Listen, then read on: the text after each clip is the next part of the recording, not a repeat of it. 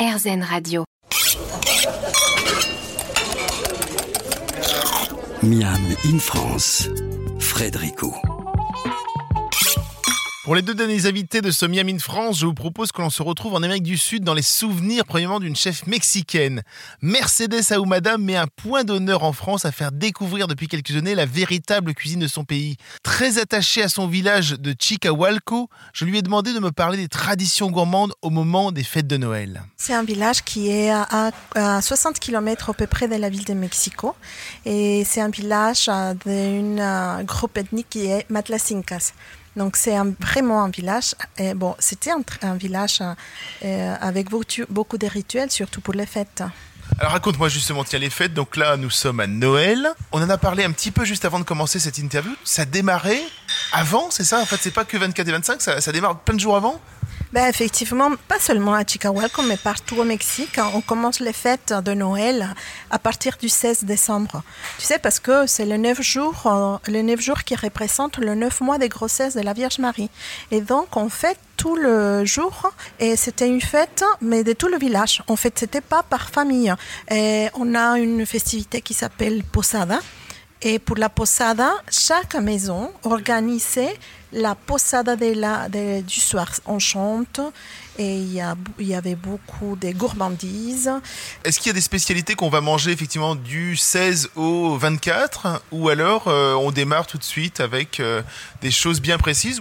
Mes souvenirs avec ma grand-mère, par exemple, c'était que bon, elle préparait des tamales pour tout le village et euh, les gens arrivaient chez elle. On avait la grande chance d'avoir une grande cour. Imagine 200 personnes qui arrivaient et qui prenaient chacune son tamal et puis il y avait des boissons de Noël parce que bah, là-bas c'est la saison de fruits, bah, d'oranges et euh, pommes. Et, et, bien évidemment, il y avait de la musique, parce que bon, tu sais, au Mexique, il y a toujours la musique.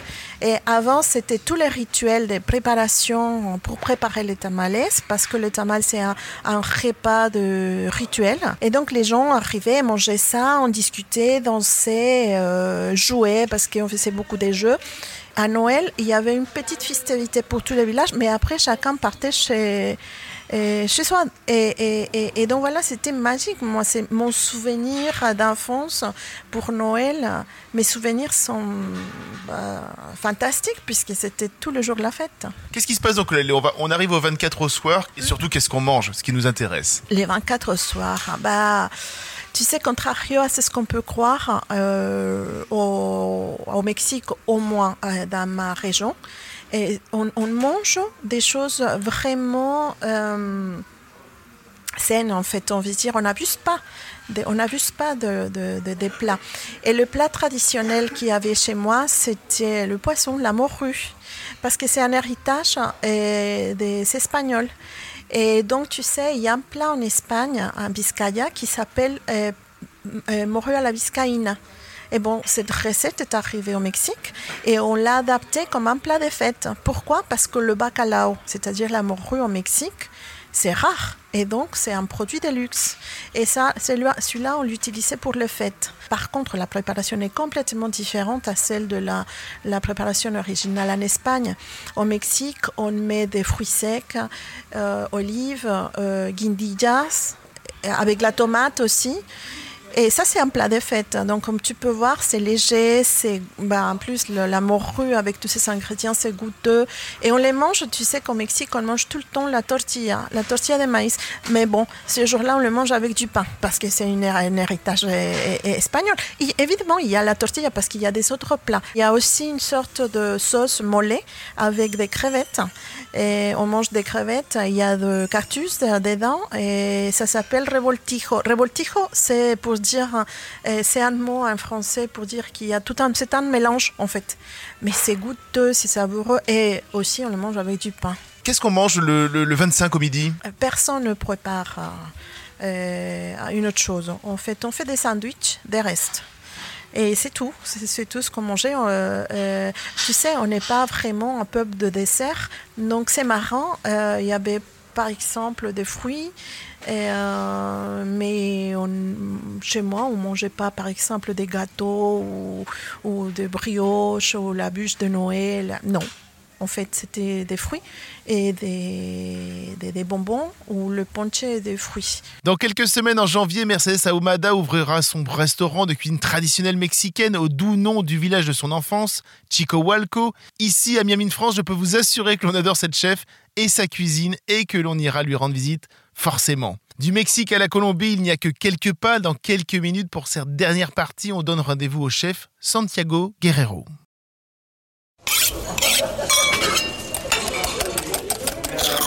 Miam in France, Frédérico. On termine cette émission spéciale sur les souvenirs gourmands des chefs au monde de Noël. Nous étions il y a quelques minutes avec la chef mexicaine Mercedes Ahumada. Quelques milliers de kilomètres plus loin, je vous propose de partir à la rencontre du chef Santiago Guerrero. Santiago Guerrero est à la fois colombien et suisse. Il est le chef du Terrace Hotel dans le 18e arrondissement de Paris. Installé à Montmartre, le sixième étage domine une vue fantastique de la capitale. Santiago nous raconte ses souvenirs de Noël qu'il passait souvent en Colombie. Moi, mon Noël, euh, c'était des journées à 26 degrés, pas du tout le même climat, euh, mais on avait quand même cette notion de Noël, le temps de famille, euh, la tante, ma mère, ma grand-mère qui cuisine, euh, qui essaye de revisiter les plats traditionnels euh, européens, euh, de la dinde, sauf que nous, on fait des twists avec euh, beaucoup de fruits. Donc on rôtit euh, des figues, on rôtit euh, des ananas, on rôtit d'autres fruits euh, comme le loulo, qui n'est pas disponible ici en France. euh, Qu'est-ce que c'est?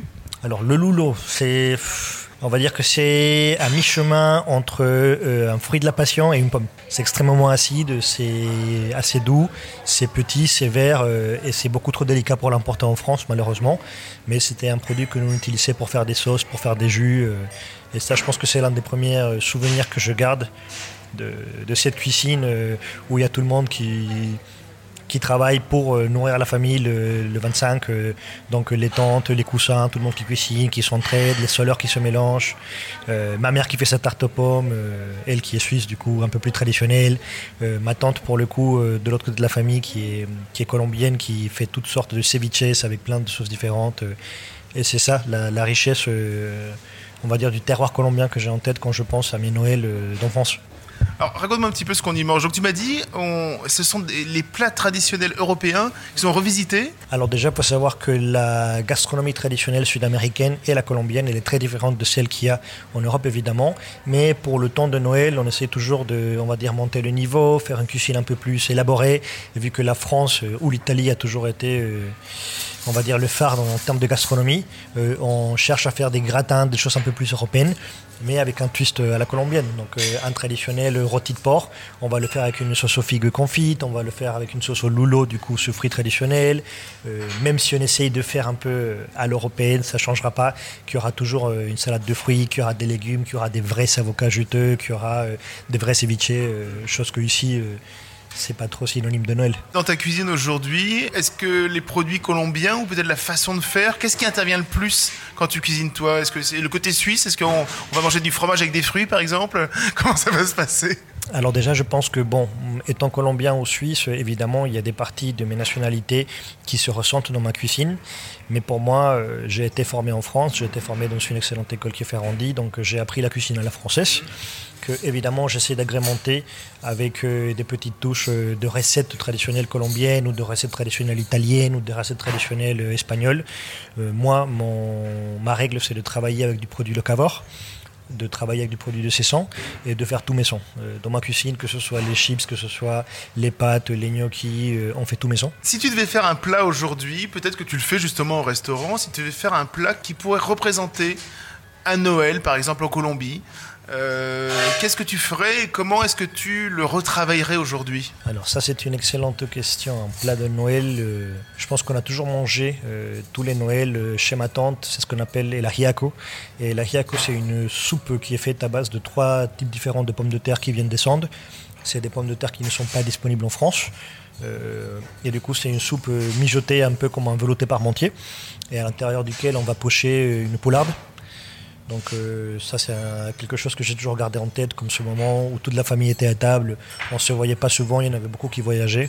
Mais pour le coup, une fois par an, on se réunissait tous autour de ce plat de, de ma grand-tante. Euh, je pense que ça c'est un plat qui me parlerait et que j'aimerais bien faire si jamais je veux revisiter mes, mes Noëls d'enfance. Qu'est-ce que je pourrais rajouter moi de mon côté de nos jours? C'est une excellente question. J'aimerais bien essayer avec une autre volaille donner une autre profondeur à la soupe, euh, certainement travailler avec euh, du pigeon ou du canard, parce que je pense que ça peut complexifier le goût de la soupe. Euh, J'adore les capres frits, et les capres font partie des éléments que l'on met à l'intérieur de cette soupe que moi j'ai jamais aimé. Jusqu'au moment où j'ai appris à les faire frits, et ça change tout. Donc je pense que je pourrais jouer avec cela, twister, essayer de faire une ariaco, mais avec les pommes de terre qu'on trouve en France, avec des capres frits, avec du canard, pour essayer de faire un mariage des deux cultures. Une revisite d'un plat colombien pour cette émission de Noël, c'est véritablement la bonne idée. Merci à tous les chefs qui se sont prêtés au jeu pour cette émission de Noël. Nous nous retrouvons la semaine prochaine pour une émission qui devrait s'appeler en gros Qu'est-ce que j'apporte comme bouteille chez mes amis pour faire la fête? En attendant, comme à l'accoutumée mais sans modération cette fois-ci, régalez-vous.